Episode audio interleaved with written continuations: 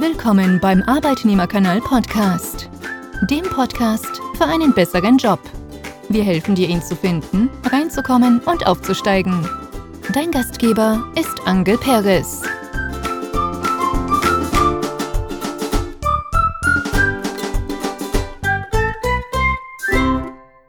Heute im Podcast nun der zweite Teil des Podcasts mit Klaus Hochreuter zum Beruf des Friseurs. Falls du Teil 1 verpasst hast, solltest du dir diesen zuerst anhören. Doch bevor es losgeht, möchte ich dir die Chance geben, an der Gestaltung meines Podcasts mitzuwirken. Welches Thema findest du mal interessant? Möchtest du einen bestimmten Beruf mal näher kennenlernen? Gerne kannst du mir auch konkrete Fragen mitgeben, die ich im Interview stellen soll. Erreichen kannst du mich auf verschiedenste Art und Weise. Entweder per Mail an mail@arbeitnehmerkanal.de oder über das Kontaktformular auf meiner Homepage www.arbeitnehmerkanal.de oder ganz einfach über meine Facebook-Gruppe.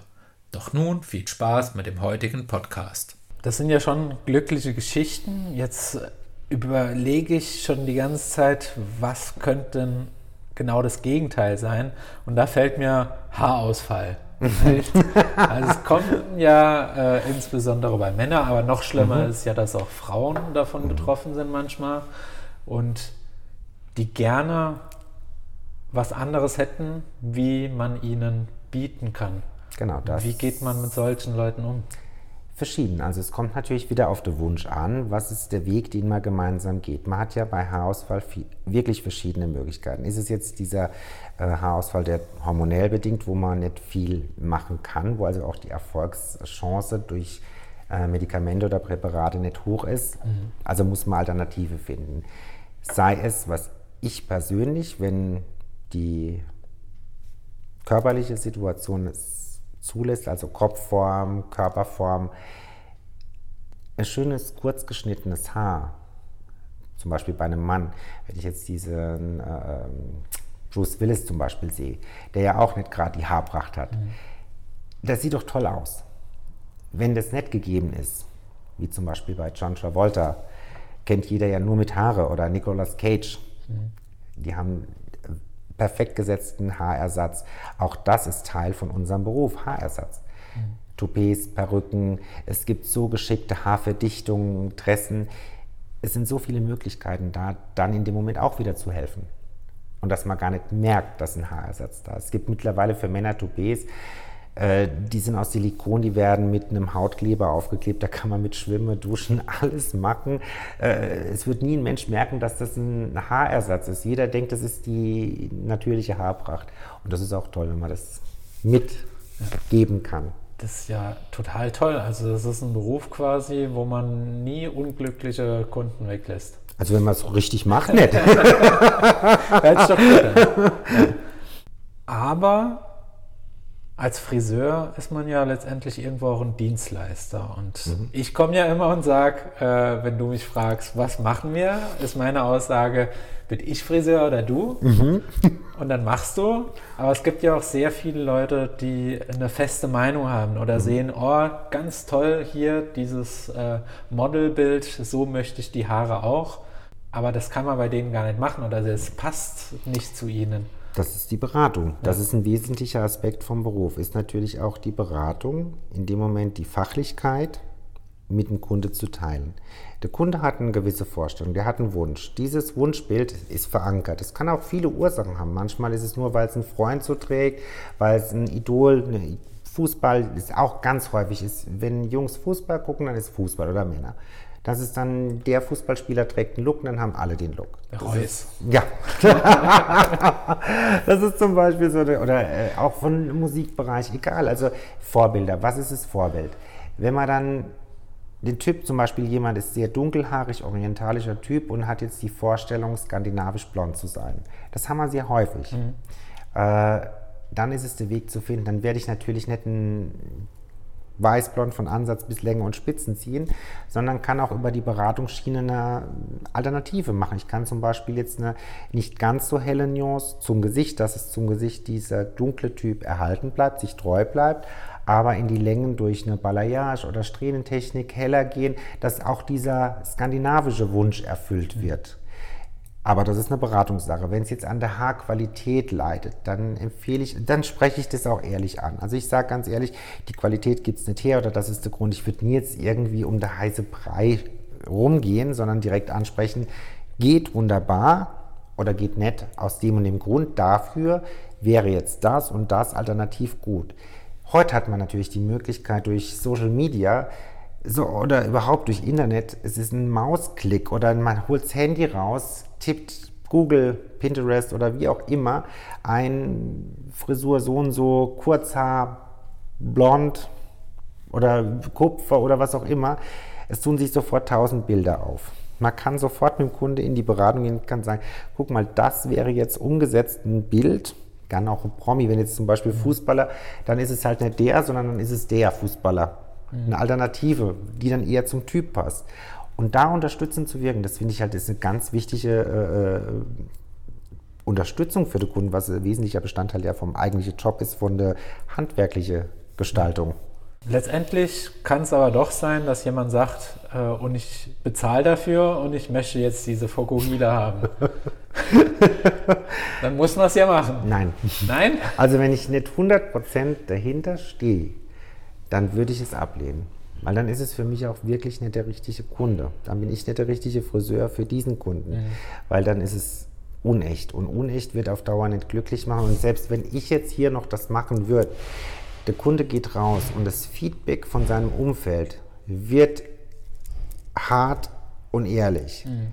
Und dann kommt auch der Hass auf mich. Mir ist schon so gegangen, dass tatsächlich eine Kunde, ist, ist schon lange, lange her, damals noch in der Dauerwelle Hochära, die hatte blondierte Haar und wollte von mir eine Dauerwelle und ich habe gesagt, tut mir leid, ich darf das nicht, das geht nicht, die Haare brechen ab. Dann hat sie gesagt, das gibt's nicht, ich unterschreibe alles, dass ich das und ich sage, nee, ich mache es. Dann war die stinksauer, sie hat einen Termin vereinbart, kommt zum Friseur, hat den Wunsch Dauerwelle und ich mache das jetzt mhm. nicht. Dann hat sie gesagt, gut, dann gehe ich zum Friseur, der noch Geld verdienen will. Letztendlich hat sie dann nach drei Wochen angerufen, war tatsächlich bei einem Friseur, bekam eine Dauerwelle und die Haare brachen ab. Aber dann hat sie das Vertrauen gehabt, ich habe ja recht gehabt, es ging schief. Und dann hat sie gesagt, es tut mir so leid, dass ich das so, aber kann man noch irgendwas Kurzes dann Schönes machen? Da haben wir natürlich auch geschnitten. Und das ist tatsächlich heute noch eine Kundin von mir. Ne? Das ist, ähm, das ist ich glaube, schon über 20 Jahre her, 25. Ja. aber Ehrlichkeit ist halt wichtig. Auch mal sagen, nein. Es geht nicht nur ums Geld. Hört sich doch schön an. Ähm, was sind denn so die Highlights? Weil du bist schon viel rumgekommen. Äh, sind es Highlights im Geschäft? Sind es in der Industrie? An was erinnerst du dich, wenn du jetzt sagst, das waren jetzt meine Top 3 in meinem Berufsleben? Top 3 im Berufsleben. Also ich würde sagen, die absolute Top 1 in meinem Berufsleben als meine Tochter kam und sagt, ich gehe in den Beruf. das ist die Nummer eins gewesen, weil das fand ich echt klasse. Und die ist auch wirklich eine tolle Friseurin, aber ganz anders wiederum, als ich es bin. Und das fand ich ganz toll. Das ist so Nummer eins. Nummer zwei finde ich ganz toll, einen Salon zu haben, in dem ich genau das umsetzen konnte, was ich mir 1984, als ich in den Beruf ging, ja. gewünscht habe. Und die drei wäre, ich glaube, Produkte machen zu können, also die Produkte, die ich im Salon habe, an denen tatsächlich den Einfluss genommen zu haben, dass es das Produkt ist, was ich mir für den Salon wünsche. Ich hätte jetzt erwartet, dass irgendwie kommt, äh, diesem Star oder diesem Model jetzt die Haare zu machen oder auf dieser Show oder sonst was. Das sind ist schön, ja. aber es ist nicht den Top. Das ist es nicht, aber man muss ja auch sehen, auch Models sind nur Menschen. Beeindruckend wäre vielleicht eins. Das muss ich schon sagen, das hat mich echt mal geflasht. Ich bin als Kind schon sehr extremer Star Wars-Fan. Damals waren die Amerikaner erster Star Wars-Film. Das war ja in den 70er Jahren, ich als Kind. Und ähm, die ganzen Spielzeuge, alles was es gab, Lichtschwerter, ich habe Lichtschwerter geliebt. So, und all diese Geschichten, man hat dann die anderen Filme gesehen und dann war ich über damals Haarkosmetikhersteller L'Oreal eingeladen zu den Filmfestspielen in Cannes und habe tatsächlich George Lucas getroffen. Und das fand ich schon so ein Highlight. Aber das ist aber auch nur Mensch. Und das andere sind wirkliche Highlights. Aber trotzdem hast du in dem Moment geglaubt, er hat die Macht. ich habe das Lichtschwert gesucht. ja. Okay, aber ich probiere es trotzdem mal. Du hast gesagt, es gibt nur Glückliche, aber gibt es trotzdem in deinem Berufsleben auch Dinge, wo dir jetzt einfallen, wo du sagst, das war nix. Das mhm. hättest du dir gern gespart. Definitiv. Also ich habe irgendwann gedacht, ich müsste filialisieren. Mhm. Und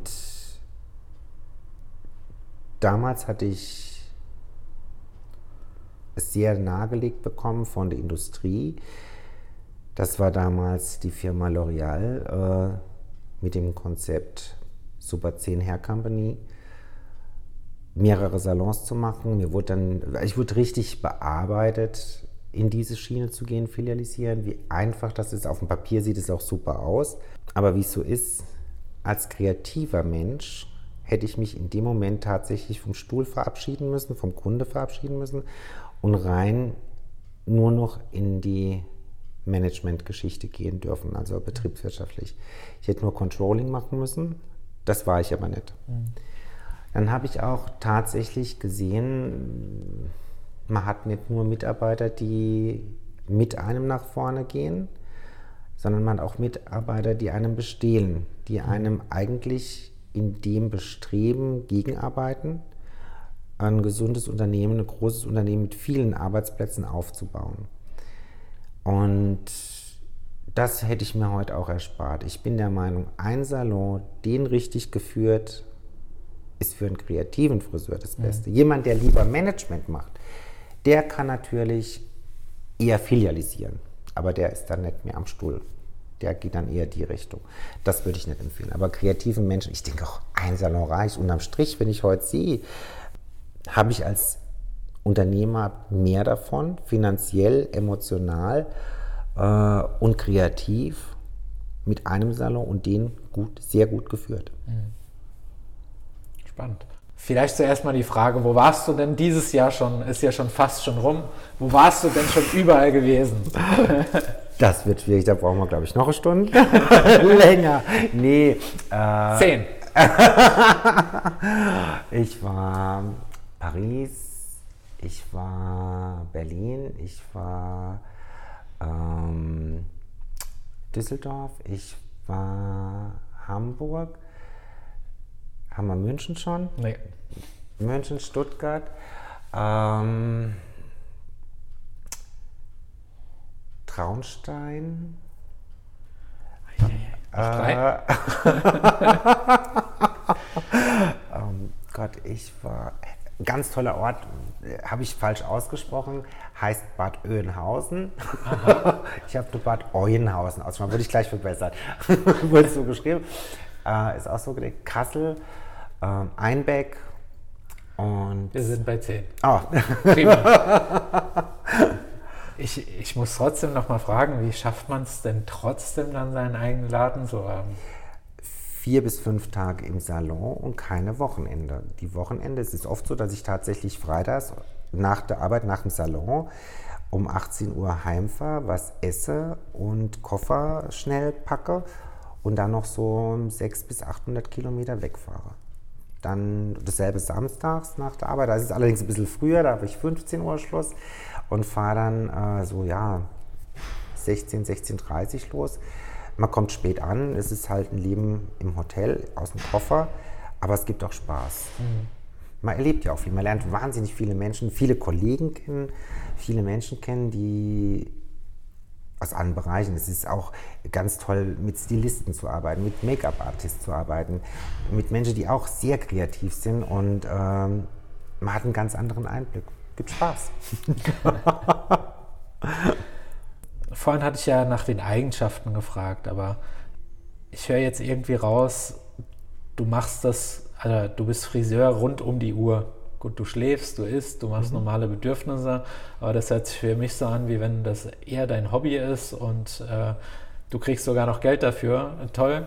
Ähm, aber was, was sind denn deine konkreten Motivationsfaktoren, da jeden Tag dich dahin zu stellen, in den Laden, an jedem Wochenende unterwegs zu sein? Was motiviert dich, wo anderen eben nach, nach 30 Stunden Arbeit schon sagen, muss ich wirklich 40 Stunden Arbeit? Was motiviert dich wirklich, jede Woche so äh, lang und intensiv zu arbeiten? Ich glaube, das ist wirklich die, die Freude, an Menschen zu arbeiten, mit Menschen zu arbeiten, um Menschen auch optisch zu verbessern. Es ist tatsächlich ein optisches Verbessern. Es ist spannend, sich mit Trends auseinanderzusetzen, zum Beispiel auch eine Farbe zu interpretieren. Gerade ist mein Lieblingsgebiet Haarfarbe. Ich, ich kann nicht genug Farbe machen. ich würde auch am liebsten alles in Haarfarbe äh, transportieren. Es ist anders zu sehen. Ich denke immer so, eine andere Vorgehensweise an den Tag zu legen, wie jetzt so die Norm. Die Norm zu durchbrechen und es mal anders zu machen und somit vielleicht auch spannender und vielleicht auch brauchbarer mhm. für andere Friseure zu machen. Und wenn das schon mal erreicht ist, dann ist, ist auch eine ganz äh, andere Befriedigung für einen selber da. Und ich denke, für mich ist wirklich so dieser Hauptmotivator, dieses Glücklichsehen mit dem Resultat, das man erarbeitet hat. Wenn man jemand sieht, der wirklich glücklich ist mit sich, sich gerne ansieht oder so, das ist so ein bestimmter Griff, wie Menschen sich durchs Haar greifen, die das gut finden, was man gerade gemacht hat, mhm. mit so einem Lächeln gepaart. Und ich denke, das ist das, was einem, also was mich persönlich immer wieder motiviert. Mhm. Das ist cool. Ich, würde gern hinter den Beruf trotzdem noch mal ein bisschen intensiver reinschauen, mhm. weil ich würde gern, dass die Hörer auch immer wissen, was man da auch wirklich tun muss. Wenn ich mir jetzt einen Friseur vorstelle oder ich bin wieder 16, ich schaue einen Friseur und überlege, was er tut. Mhm. Ja, macht, er schneidet ganz toll die Haare, macht noch eine Koloration rein, er föhnt die Haare, er frisiert und dann kommt der nächste und macht, man macht das schon wieder.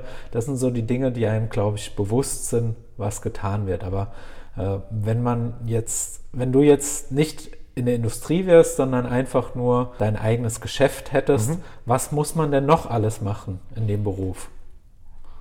Also in erster Linie ist es ja mal, du hast gerade gesagt, und dann kommt der nächste und man macht es wieder. Eigentlich ist es genau das, was man nicht macht. Ja. Man macht nämlich, der nächste kommt, man macht wieder was anderes. Ja.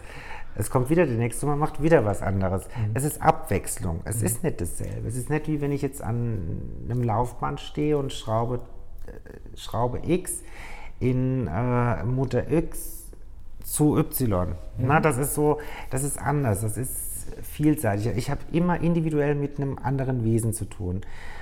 Das ist schon mal extrem ja. spannend. So, ja. dann habe ich natürlich, ich habe Schneiden, ich habe Kolorieren, ich habe äh, Umformung, ich habe Styling. Allein Styling, wie vielseitig Styling einzusetzen ist, ob das jetzt eine Fingerföhnfrisur ist, wie du sie oft bekommst. ob das eine wunderschön ausgeföhnte Frisur ist oder ob ich auch mal eine äh, Rentnerin mit eingetretenem Haar mal die Haar aufrolle und topiere. Auch das ist unheimlich kreativ und spannend, weil das ist was, was man heute nicht mehr jeden Tag macht, aber was sehr viel Spaß macht. Das ist anders. Und äh, da sehe ich hauptsächlich die Grundaufgabe. Dann ist natürlich wichtig, betriebswirtschaftlich, ich muss eine korrekte Buchführung führen, ich muss eine Kassenabrechnung machen, ich muss äh, bei der Beratung auch das Angebot stellen. Ich, ich lege großen Wert darauf, dass die Kunden auch wissen, was an Rechnung auf sie zukommt, wenn eine Farbe gemacht wird. Dass man sagt, ich mache diese und diese Arbeitsvorgänge, das kostet dann so und so viel, dass der Kunde entscheiden kann, kauft das oder kauft das nicht. Es soll ja nicht eine unangenehme Überraschung an der Kasse geben. Na, das ist ja äh, eine Bluse, die, ein Hemd, das gekauft wird, hat ein Etikett, wo ein Preis draufsteht, da kann man sich orientieren. Das ist ja beim Friseur nicht so. Das ist wie in anderen Handwerksbetrieben auch. Ich will ein Haus streichen lassen, dann lasse ich mir ein Angebot geben, was das kostet und das berechnet man. Dann habe ich einen Preis und so sollte es beim Friseur auch sein. Dann auch äh, Berufs- und Arbeitspädagogik, wenn ich jetzt Nachwuchs Auszubildende im Salon habe, zu die Aspekte Friseur, Techniken weiterzugeben, Umgangsformen auch, was man heute auch mitgeben muss, was leider nicht so mehr vorhanden ist, wie es noch vor ein paar Jahren war, dass also die Umgangsform Form, respektvoller Umgang eine Selbstverständlichkeit war. Das ist heute nicht mehr so. Das ist auch nicht böse, aber es ist, glaube ich, so der allgemeine Umgangston hat sich verändert. Mhm. Und das ist im Service wieder anders. Da hat man, das ist im Restaurant, da heißt auch nicht, ey Alter, was willst du? Ne? So, oder äh, ähm, Digga, wie schneiden wir die Haare? Das ist nicht der Ton, der im Salon ist. Mhm. Das muss man aber wieder lehren oder beibringen, vorleben. Und ich denke gerade so die äh, Mentorenrolle in dem Moment, jemand unter die Arme zu greifen und zu sagen, das funktioniert so oder so, oder guck mal, das ist es Vorleben es erarbeiten und ähm, auch es überprüfen, ob es sich manifestiert hat. Mhm. Das gehört ja auch dazu, jetzt in der Position vom Meister oder äh, Selbstständigkeit.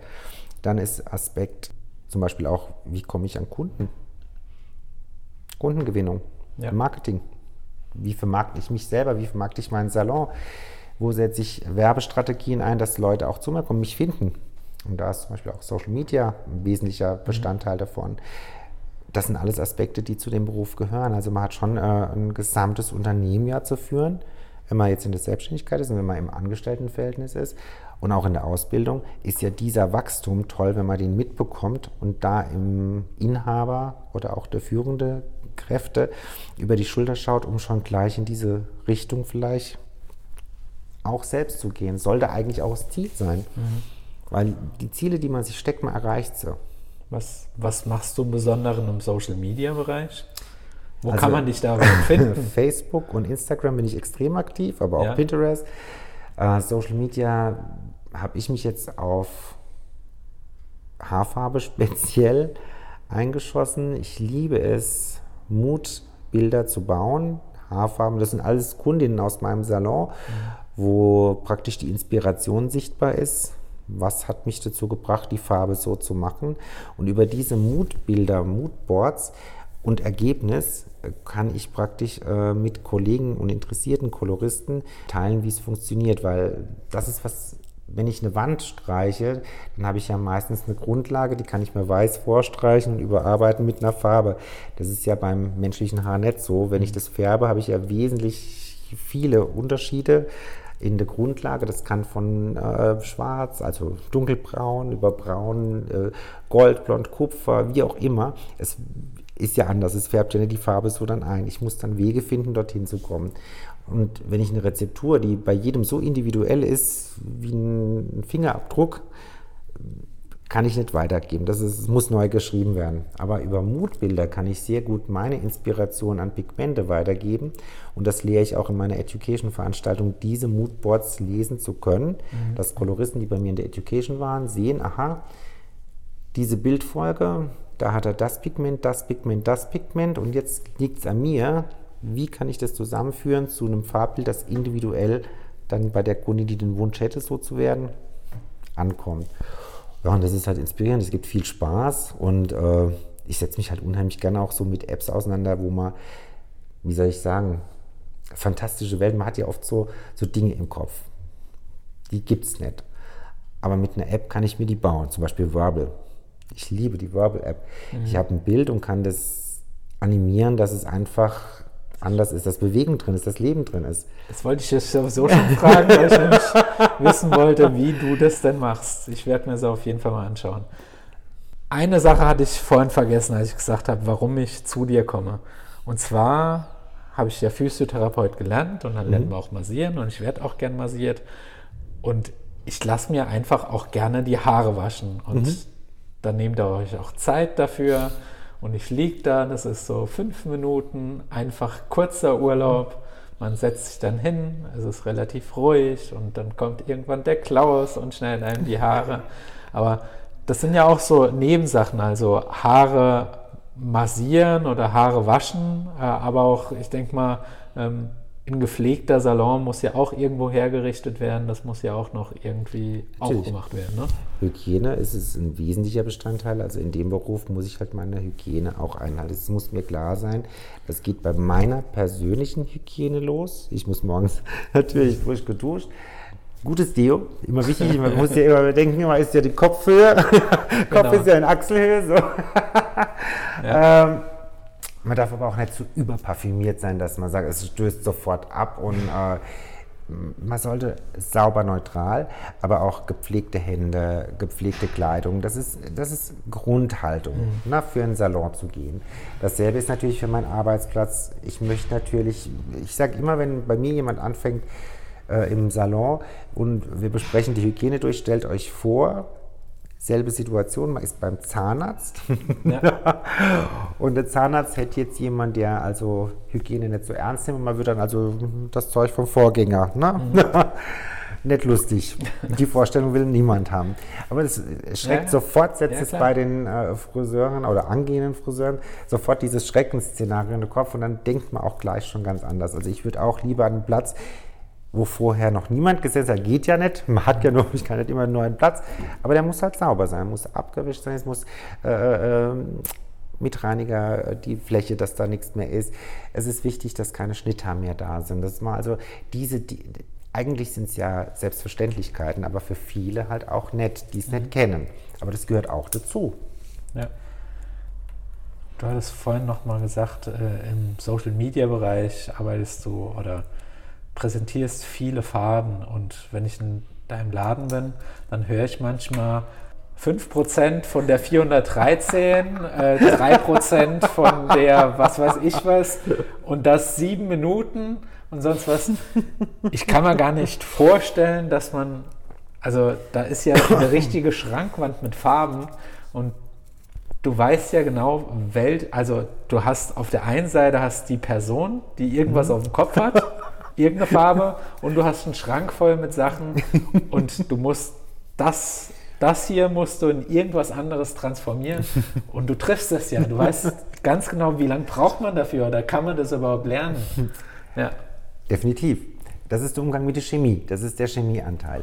Ähm, zuerst ist ja wichtig zu wissen, was macht eine Haarfarbe im Haar. Ne, ich male ja Haar nicht an mit einer Wasserfarbe, sondern es ist ja oxidativer Prozess äh, beziehungsweise auch ein direkt ziehender Prozess, dann ist es ähnlich wie Wasserfarbe.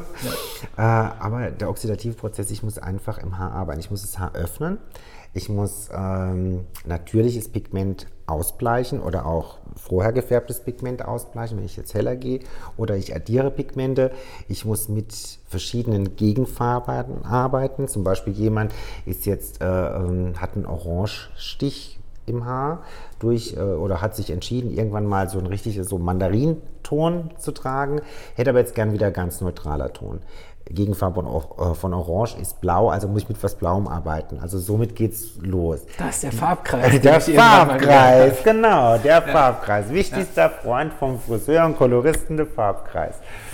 Entscheidend aber auch ist, ähm, zu wissen, was bewirkt die Chemikalie im Haar. Es öffnet, es verbrennt, es siedelt an. Es, wie sieht es aus, wenn es verbrannt ist? Also verbrennen hört sich natürlich jetzt gefährlich an, so ist es nicht.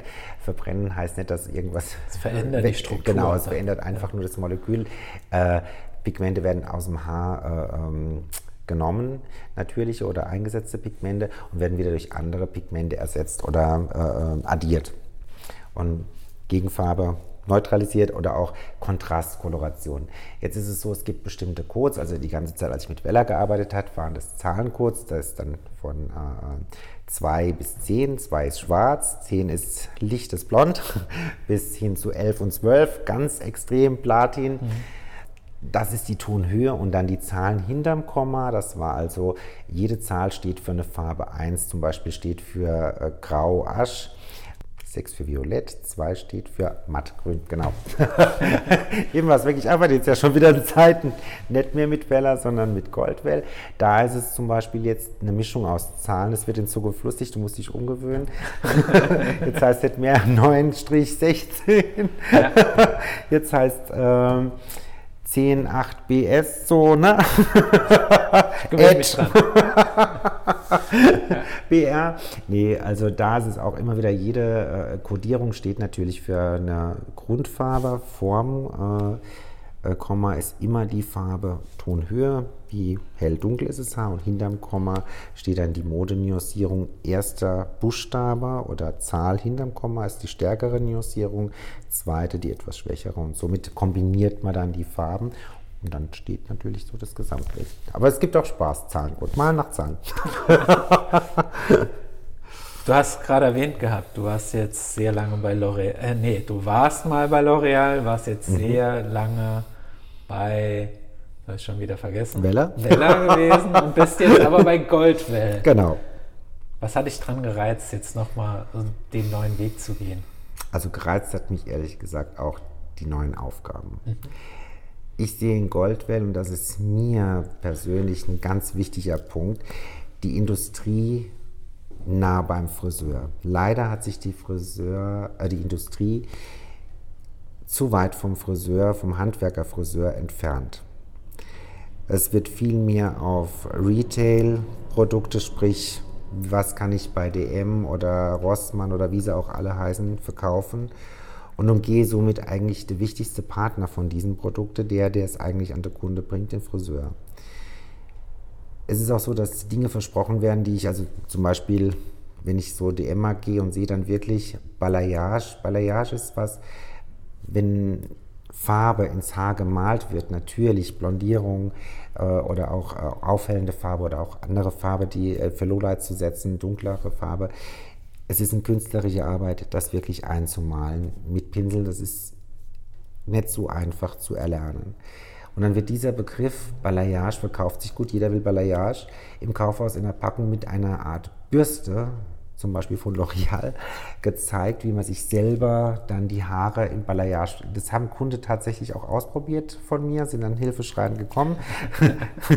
Hat man wieder Repair, Notfall, ne, ja. Versorgung, weil das das fand ich, das sind Dinge, die gehen nicht. Mhm. Das macht Goldwell tatsächlich anders. Goldwell hat sich immer zum Friseur bekannt und steht auch im Friseur sehr nahe.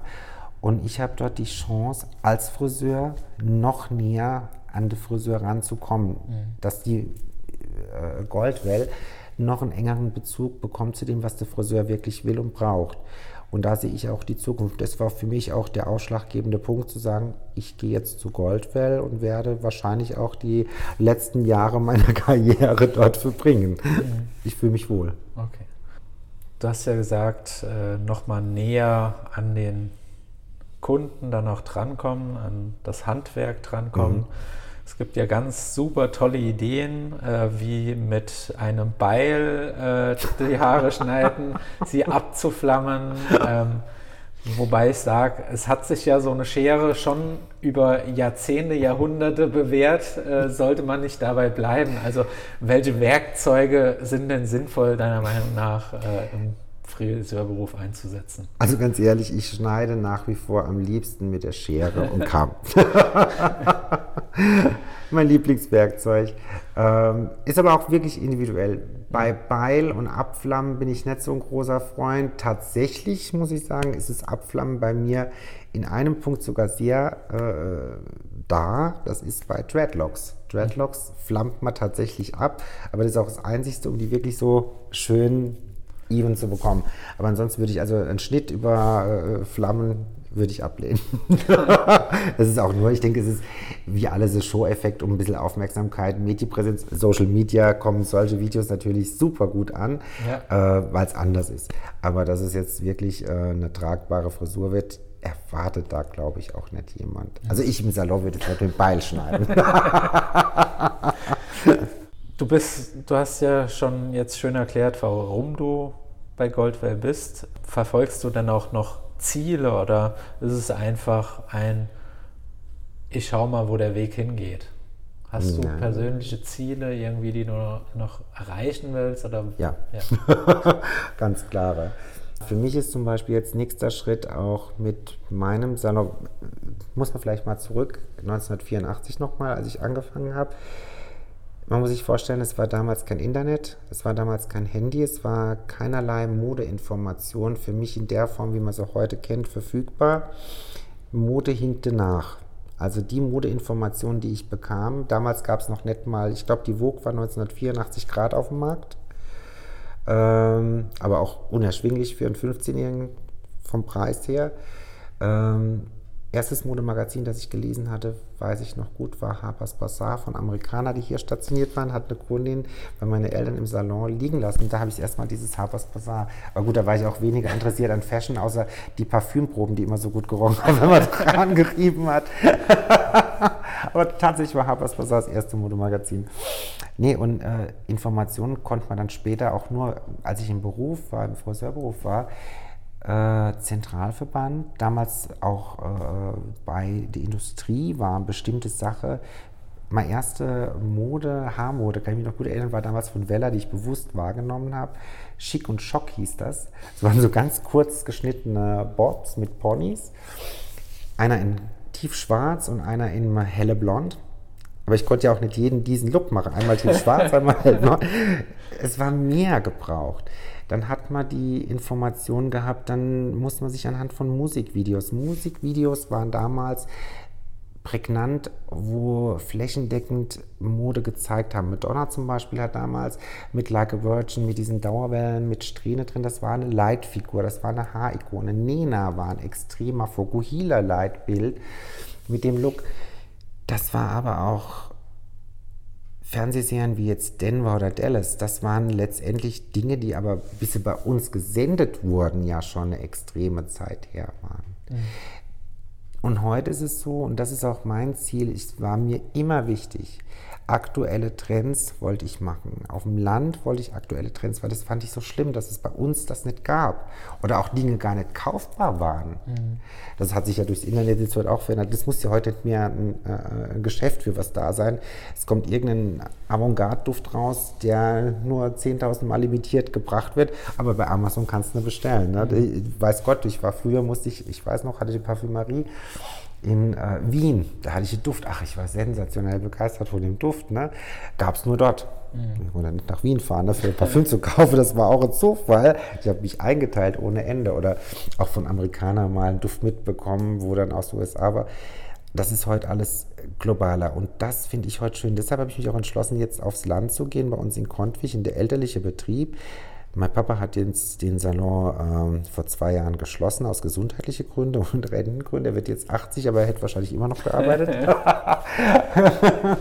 Wie es mir wahrscheinlich auch mal so gehen wird. Aber mein ja. Ziel ist, dass ich will High-End Fashion, aber tragbar, auf dem Land machen und das noch bevor es letztendlich in Fashion ist. Es gibt ja dieses wunderschöne von Vogue, der Slogan, bevor es in Fashion ist, in Vogue. Mhm. Ich gehe jetzt ganz frech weiter, bevor es in Vogue ist.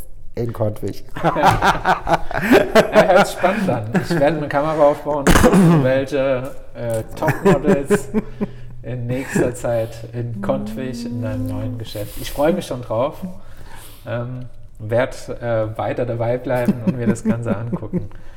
Jetzt stellen wir uns noch mal ganz kurz vor, der Marty McFly kommt mit seinem DeLorean, führt dich zurück nach 1984 und du darfst dich dann oder darfst deinem jüngeren Ich dann quasi sagen, ob er den Beruf noch mal machen sollte oder nicht. Würdest du noch mal den Weg gehen? Exakt so. Exakt so. Ich würde vielleicht mich manches heute noch eher trauen, schneller zu machen.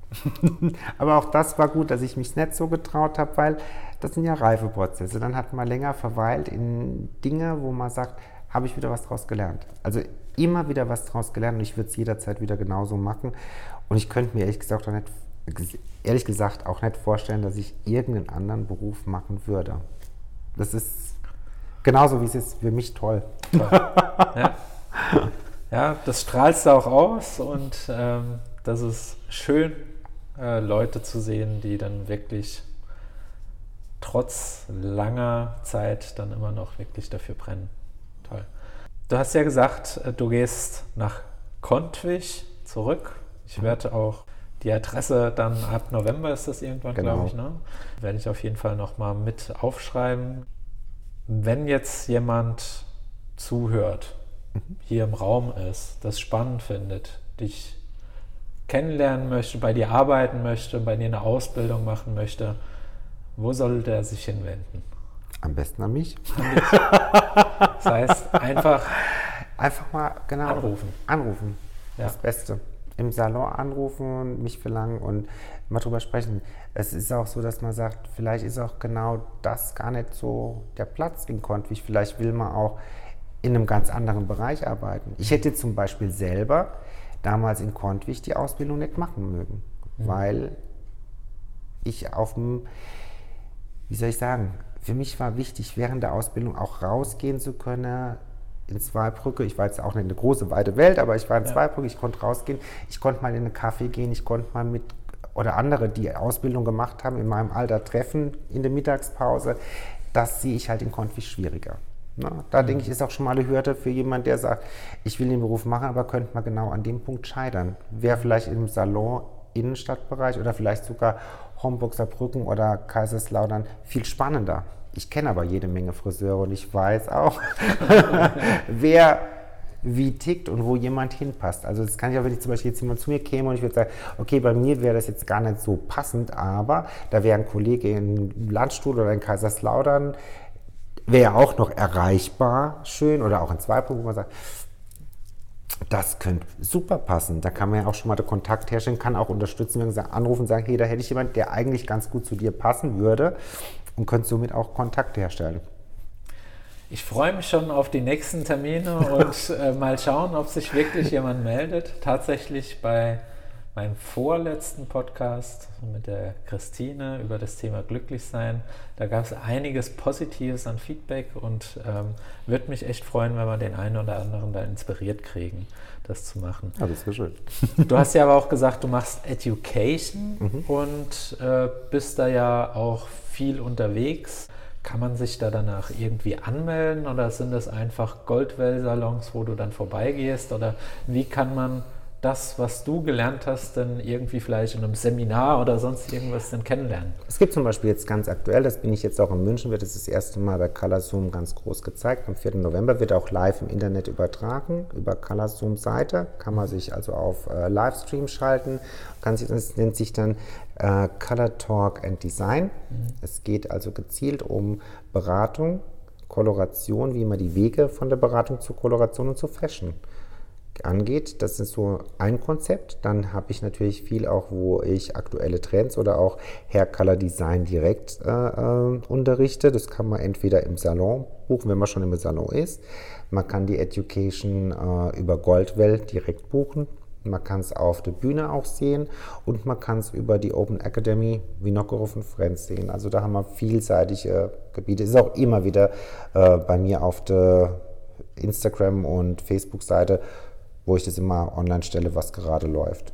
Also einfach mal folgen. Genau. Oder bei Goldwell einfach mal gucken, weil wir sind ja auch dort als Artisten so geführt, dass man dann praktisch auch anfragen kann, welcher macht was wann oder welche Thematik, weil das halt wirklich breit gefächerter ist. Damit du als Hörer ihn auch findest, äh, alle Links dazu sind natürlich dann auch auf der Homepage. Da musst du nicht groß suchen, einfach draufklicken und dann bist du dort. Gerne vorbeikommen. Jetzt habe ich noch einen letzten Punkt. Ich habe mir eine, du hast die Vorbereitung nicht gesehen, mhm. aber ich habe mir eine super realistische Situation ausgedacht. Die lese ich dir jetzt einfach mal vor mhm. und du darfst danach dann handeln. Okay. Situation ist folgende. Aufgrund von überhandnehmendes Mobbing in der Schule und historischen Problemen mit Ausgrenzungen gewisser Haarfarben hat die Bundesregierung sich nicht nur dafür entschieden, eine Einheitskleidung für äh, Schüler einzuführen, sondern es ist zusätzlich Pflicht, dass jeder Schüler die gleiche Frisur und Haarfarbe hat. Auch die Mädels müssen Gleiches tun. Du bist verpflichtet worden, das Beste aus der Situation rauszuholen und bist Vorsitzender des Gremiums Deutschland wird eins, Kampf der Ausgrenzung. Welche Empfehlungen würdest du versuchen durchzusetzen? Ich glaube, wäre die Situation realistisch, wäre ich wahrscheinlich weg im Ausland. Dann würde ich lieber schnell die fünf Minuten nach Pitch rüberfahren und gucken, ob ich eine Wohnung bekomme mit Salon. Ja. das sehe ich also wirklich sehr schwierig, weil wenn ich mir vorstelle, ich müsste es einheitlich alles umsetzen, das wäre also fast ein Ding der Unmöglichkeit, weil das wird ja genau entgegengesetzt aller Regeln vom Design gehen. Ne? Das wäre alles uniformiert. Und dann, wie bekommt man wirklich eine Einheitsfarbe, außer vielleicht noch schwarz hin? Schwarz wäre, glaube ich, die treffsicherste. Alle müsste schwarz werden. Ja.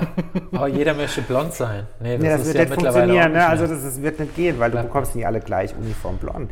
Äh, ein einheitliches Schwarz wäre eventuell noch eine annehmbare Möglichkeit. Aber auch da sehe ich wiederum Haarschnitt wäre auch fatal. Wie soll ich aus so viele individuelle Körperformen oder auch, wie du vorhin gesagt hast, Haarqualität, äh, wenn jetzt jemand eine Glatze hat, dann kann er keinen schicken Schockpony kriegen, ne? Hat gestern noch jemand gesagt, Glatze kann jeder sich. Das wäre noch eine Möglichkeit, eine Glatze. Ja. Oder halt eine Perücke. Aber. Albtraumvorstellung, das ist gar nicht, was du Gedanken hast. Ich hoffe, du kannst heute Nacht noch ruhig schlafen. Aber das war mir Antwort genug. Ähm, möchtest du noch etwas abschließend sagen? Liegt dir noch was auf dem Herzen? Wenn du jetzt an unseren 16-Jährigen denkst, der hier zuhört.